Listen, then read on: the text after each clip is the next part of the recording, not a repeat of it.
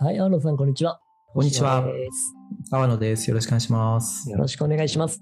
読書の時間、えー日本人の身体、安永森さん。これを扱う、いよいよ3回目になりますね。はい。よろしくお願いします。よろしくお願いします。前回は濃かったですね。そうですね。なんかちょっと偉そうにペラペラ喋っちゃいましたけど、和をもってとうとうしない人、和はなんだみたいね。な。いや、そのさ、薬っていう楽器をちょっと調べてたんだけどさ、おわかんなくって、どれのことこの尺八みたいなものが薬なのかなお、だと思いますね。うきっーとん。。これを束ねる。束ねるうん。のが、その、はい。小みたいな楽器もあるじゃん。あ、ちょっと、うん笛みたいなや。つ。わかんないですなのかなピャーってなるやつ。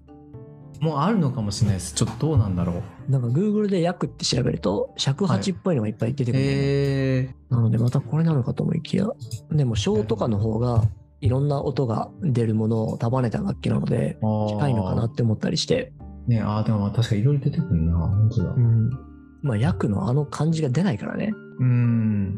なんかね、ごめんなさい。ちょっと音ちょっと楽これのは方ねに知見が全くないんで、はどいっかで調べてみようと思いますが、ぜひ。はい、さじてゃあまあ、うんそうですね、今回は、まあ、ちょっとこぼれ話的に、まあ、2つ3つうんお話しできればと思ってるんですが、このね第3回目を喋るときは一番気楽でいいですねあ本当ですかうんこぼれ話、こういう話ね。うん、そうですね。まあでもちょっと長くならないように何がいいのかな。いや、僕も実は用意してるんですけど、いろいろ。ええ存じてお流りれます的に、流れ的に何を話したらいいのかな。ちょっと迷うとこなんですよね。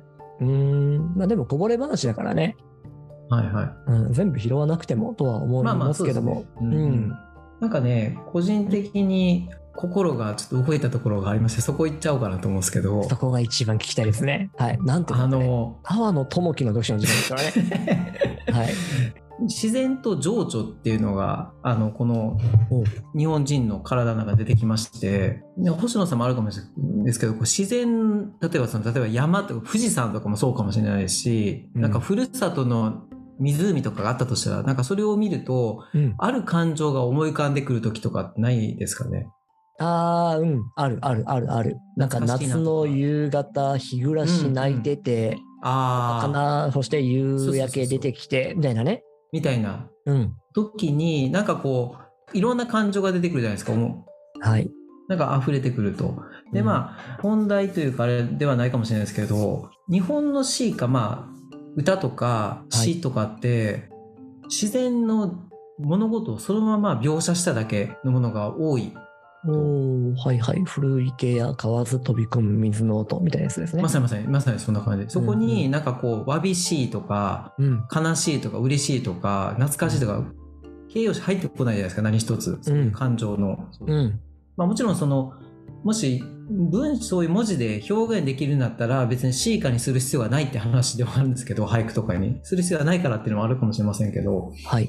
この本の中で出てきる中で「あのおぼろ月夜」っていおーう童謡ってど聞ういいたう歌ことだあっりけますちょっと口ずさんでください。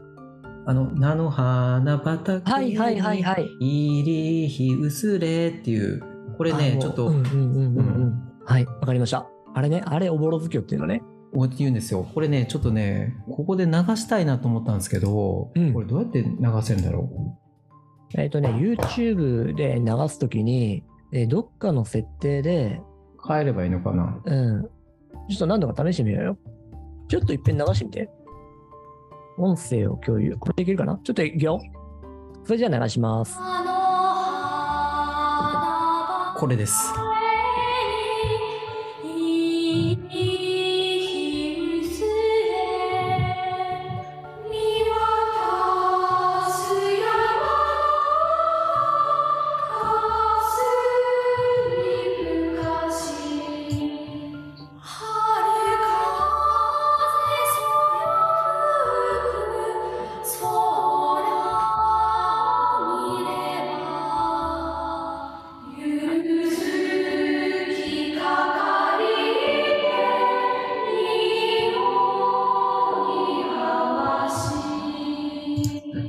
はい。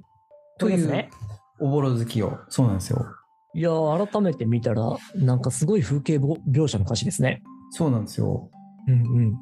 本当に一切の感情表現なしなんですよね。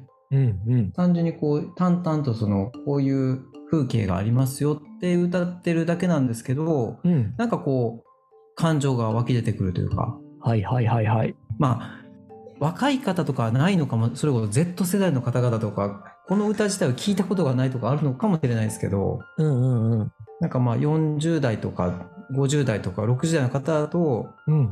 この歌によってこう郷愁がとかなんかこう、グッとくるみたいなのあるのかなと僕は思いまして僕自身はこれをですね聞いた時にですね、うん。あの涙が出たんですよ本当にうんうんうん。なんでだっていう感じがすいませんですけど情緒ってこうあるきっかけでこう感情とか感情とか思いが溢れてくるその糸口のことをまあ指す言葉らしいんですけどうんうん。情緒ってなんかあの日本の古い歌とかにはそういうのが人っても多いと感情を書くんじゃなくて、風景をただ書くだけでそれが感情を湧き起こす糸口情緒となるそれは情緒があるっていうんだと思うんですけどうんなんかねそういうのもすごく面白いなと思って、うん、うん。なるほどね。風景を見るだけで共通の感覚を呼び覚ませるかもしれない。うん。まであ、共通じゃなくてもいいかもしれないですけどね。はい。うんそれぞれのそっか、人によってね。うん。ただ、それが昔からそこら辺共通してたんじゃねえかってことだよね。まあ、かもしれないですね。なんか、もう一個面白かったのは、あの、柿の本のひとまろさんっていう、万葉集に出てくる、はいはい。はい飛鳥時代の、こう、歌人ですね。はい宮廷歌人の人の、うん。あの、有名なのが、ちょっと、本にも出てたんですけど、うん。あの、ひむがしの野に限ろいの辰見えて、帰り見せれば月傾きぬっていう、なんか、まあ、どっかで聞いたことあるかな。うん。うん。うん。うん。なんかこれも結局あの東の空に太陽が昇ってきてうん。うんその太陽の眩しさに思わずその東の方の空を見ましたとうん。反対側の西側を見たら振り返ってみたら月がまあ沈んでいってましたっていうそれを言ってるだけなんですよね。はい。はい、これもちろんあの意味というか読んだ場面っていうのがあのあるらしいんですけどうん。カルの王子っていう文武天皇っていう方がいらっしゃるんですけどはいまあ、。そこその人と一緒に旅行に行ってて行ってましたとうん。狩りかなお父さんが草壁の王子っていう方がですね、うんお父さんなんですけど亡くなりましたと早く、。はい。はい。はいうんでそれを読んだ歌なんですよねあのあー新しいその命が上がってきましたとえでお父さんはあのね月沈む亡くなってしまわれましたみたいなそんな情景場面で歌われた歌らしいんですけどこーの歌はなるほどね。うんまあでもそれを知らなくてもなんかこう単なる情景を歌ってるだけでうで、ん。なんか日本人の感覚だとなんとなくわかるんですけどこれをなんかフランス人の人とかイギリス人の人とかに言ってもはって感じらしいんですよ。そうなのこれは何だとえ だって太陽が上がってきて月が。が沈んでいく、それだけじゃねみたいな感じになるらしいんですよ。あなたへえは私とか自分はとかその人間はどこに出てくるのみたいな感じになるらしいんですよ。意味がわからないっていう。見立てみたいなものが。うん馴染みがないのかなうんないんだと思いますね。へえ、意外そうなんだ。そう。だからこういう違いが、なんかここはやっぱりその、なんか、わかんないですけど、自然とかっていう、こう、ね、お、ソーマンさんのその日本の曖昧みたいな、日本人の曖昧か。うん曖昧な日本人かね、んもう出てきましたけど、なんか自然となんか溶け合ってる感じはい。が、歌とかうん俳。句とかそういうのに入れてるんじゃないかなっていう気はしましたね。うーん。アラさんも好きな俳句とかある好きな俳句ですかいやないないっていうかあるんだと思いますけどちょっと あの僕過度にあの西洋化されてた人間なん でだからこうおぼろ好きをとか聞くと欧米化そうですねあ あだからこうおぼろ好きを、ね、聞くとね涙が出ちゃうんですよ、ああ、そうか。もう押しとどめていた和の泡の時が出てくるわけですね。溢れ出てくるんですよねこううーん。っていうのがちょっとすいません本当に余談なんですけどちょっとまあ自分が言いたかったことなんでいえいえい言っちゃえいまし、たなるほどね。はいなんか俺もパッと思いつくとこというか、よく寂しさに宿立ち入れて眺めれば、いずこも同じ秋の夕暮れっていうのがあるんだけどさおー誰の歌でしたっけ誰のいや、知らねえな。なんか誰だろうねうんうんわかりますなんかこれをね、あの昔から俺は天候をよくしてたから、ああ、なるほど。で、こう、なんか思ったりすることがあったんだけど、ああ、うんここにも感情はないなと思いきや、一番最初にあったなと思って。うーん。そうか、寂しい健康がね、なるほどうん多いから、小学校とか小中高か。そうそう。なんかそういう時によく風景見るよねとかっていうのあるよねってうん、う思っん、てうん、う、ん、うん同じ月の下にいますねみたいな話でしょ。 うん。なるほど、なるほど。なるほどね。そんな感情が歌には乗ってるんじゃないかだし、うんだからこそ和歌とかそういう歌の中には自然がよく出てくるんだろうし、うん。季語っていうものもそういうものを理由にしてるのかもしれませんね。そうですね、そうですね。う。うんん。なんか、うん。この本の中でフランスの方にこうなんか俳句とか教えてる方がいて、その話人の話を聞くと絶対その人間が出てこないとダメって皆さん思うらしいんですよ。うーん私の意見はこうだとかはい。いう話が俳句とかあの和歌の中に入れないと意味がわからないってられられるらしいんですよ。うん、うん。フランスの方がの話がフランスで教えてる人の話が出てくるんですけどこの中に。うんうんうんうんうんうん。なんかそこの違いっていうのはあるのかもしれないですね。なるほどうね。ん面白いですね、そこら辺。でもまあそういうもんだっていういい悪いじゃなくて日本人でそういう特徴があるんだなっていうのは、はい、うん思いました、っていうのが1個でももう1個はちょっとあの2回目にもちょろっとお話ししたかもしれませんけど能ってその、うん完全なジャズというか即興あああ、のその話ね。はい。監督もおらず練習もせずでさらに能にもいろんなこう流派があるらしいんですけど、はい集まる人たちは流派もバラバラらしいんですよ、うんよくそんなんで舞台が成り立つなって感じはするんですけど能の。うんらしいんですよね。脚本はあんのかななんかまああるんだと思いますストーリー的なね。こうなんかこうストーリーはあると思うんですよね。うんうんうんうん。へえ。でも集まる人の多分技量とかはも違うでしょうし年代も違うでしょうし解釈も多分違うと思うんですよ同じストーリーに関しても、まあ、それでもこうなんか成り立たせるのはどうやって成り立たせるんだろうっていうのはまあ書いてあるんですけど本の中に。うーん。なんかでもそこに察する力だったりとか、はい、それぞれが発するものをこう受け取る力だったりとか、うんなんかそこら辺を日々鍛えてたりするのかなみたいですね。でそれがため息らしいんですよ。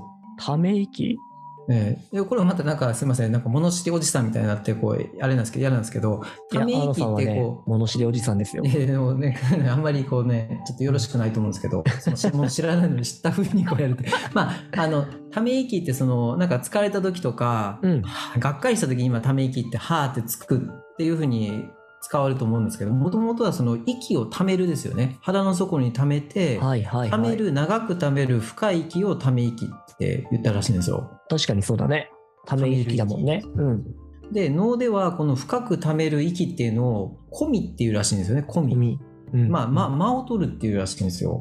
うんうんうん。で脳に脳はその間を、まあ、タイミングを測るっていうのはすごい大事らしくて、はさっいき。のその監督もいないし流派も違うしみたいな人たちは間ですよね、うん無音の状態その息を溜めてる状態の感覚をみんなで共有してうんこう流れを作っていく、その集まってる人たち10人なら10人の中でうんいい形の脳を作っていくらしいんですよ。うーん。ため息そのうん息を無音の状態のこの息のため方とかうでん。察していくらしいです、へえ。誰がためるのそれぞれがみんながためるのか。みんながそうだからそのししてっていう主役ももそうですし脇役もそう脇もそうですしその太鼓叩く人とかもそうです掛け声上げる人たちうんのそれぞれのため息うん。ためてる息の状態、まあ、を測りながらやっていくらしいです あ、じゃあそうか。お互いの呼吸にこう、気を配るわけだね。みたいですねへえ。面白い。そうで多分分類好きの星野さんがする脳にはこう3つの音があるらしくておっとはい。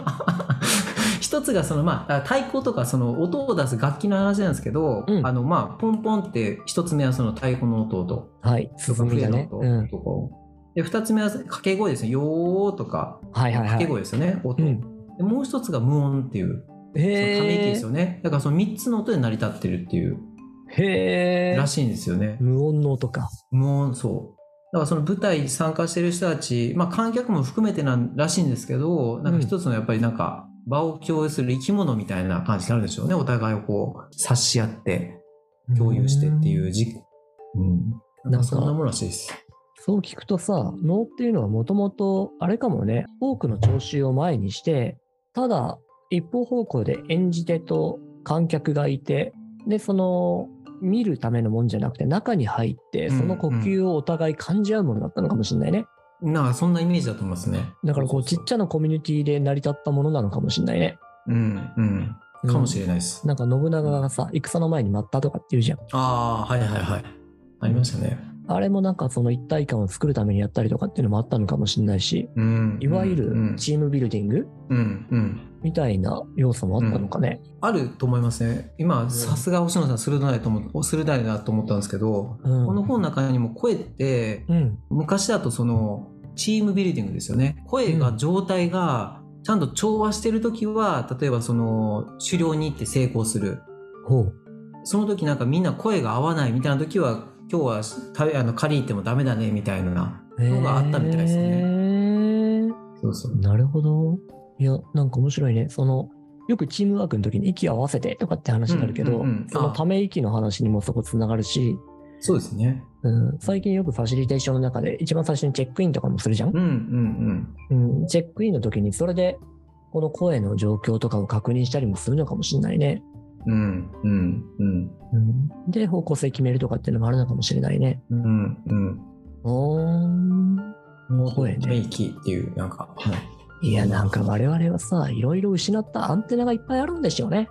だと思いますね。うん。うん昔は感じ取れていたこう情報をういんろいろ取れなくなってたりとか、うん落としちゃってたりとかするんでしょうね。うんうん、そうですねまさに無音とかねこう、うん、削りたいって思うと思いますし多くの場合、うん、うん、そこら辺をねうまく感じ取れていたらそこのアンテナが開いた状態だったら脳ももっとなんか意味が分かったりするのかもしれませんね。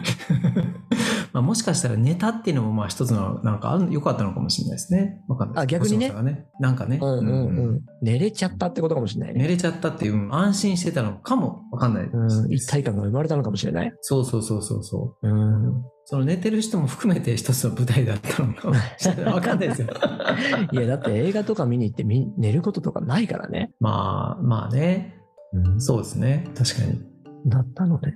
いや、うん結構衝撃的でしたけど、なるほど。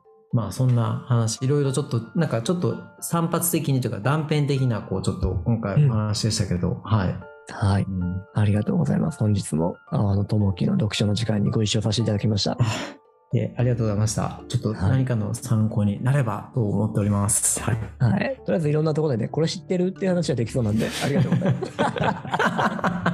これ知ってる使 かっってくてださい 体と下になんだぜ つって。和って違うんだよってそうそうそうそぜうひ。言ってください、はい、はい。ありがとうございます。本日もありがとうございましたはい。それではこんなところで、えーお聞きいただき、ありがとうございました。ありがとうございますまたよろしくお願いします